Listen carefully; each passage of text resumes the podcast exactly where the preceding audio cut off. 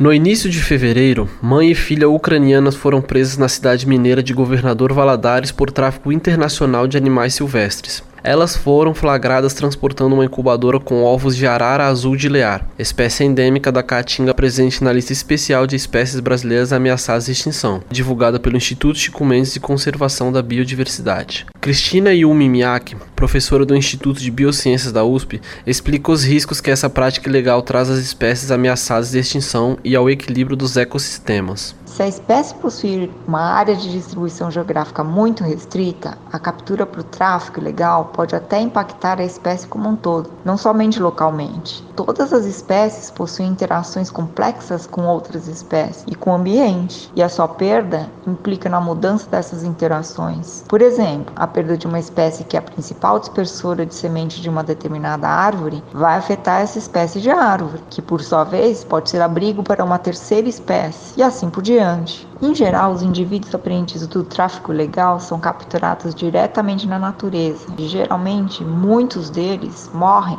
até chegar ao destino final. Em casos de espécies que nidificam em árvores, para capturar os filhotes, muitas vezes as árvores são derrubadas. Por isso, a perda para a espécie é ainda maior. A especialista conta que o governo possui um órgão responsável por conservar as espécies em risco de extinção. No Brasil, a autoridade governamental responsável pela conservação das espécies ameaçadas de extinção é o Instituto Chico Mendes de Conservação da Biodiversidade, ou seja, o ICMBio, que é do Ministério do Meio Ambiente. O ICMBio coordena planos de ação nacional para a conservação de diversas espécies que ocorrem no território nacional em colaboração com diversas instituições. A destruição e a degradação do ambiente, ou seja, do habitat, é uma outra ameaça muito importante. Pode diminuir a área onde as espécies podem habitar ou ainda isolar suas populações em pequenas manchas de ambiente adequado, limitando então a sua dispersão. Em vários casos, essas áreas se tornam tão pequenas ou de qualidade tão ruim que pode haver extinções de espécies no local. Segundo a professora, para combater essa problemática são necessários esforços coletivos,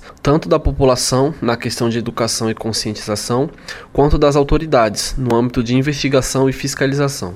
O combate ao tráfico ilegal exige ações coordenadas de diversas áreas, mas eu destaco a educação de toda a população e a fiscalização com inteligência na investigação. Obviamente, tudo isso depende de forte apoio do Estado nos diferentes níveis federal, estadual e municipal. Também é necessário diminuir a demanda que muitas vezes é internacional e por isso implica na necessidade de articulação entre diferentes países. Por isso é tão complexo. Eu conversei com a professora Cristina Yumi Miyake, do Instituto de Biociências da USP, a respeito do tráfico ilegal de animais silvestres e o impacto que essa prática traz para espécies ameaçadas de extinção e para o equilíbrio dos ecossistemas. Júlio Silva, da Rádio USP São Paulo.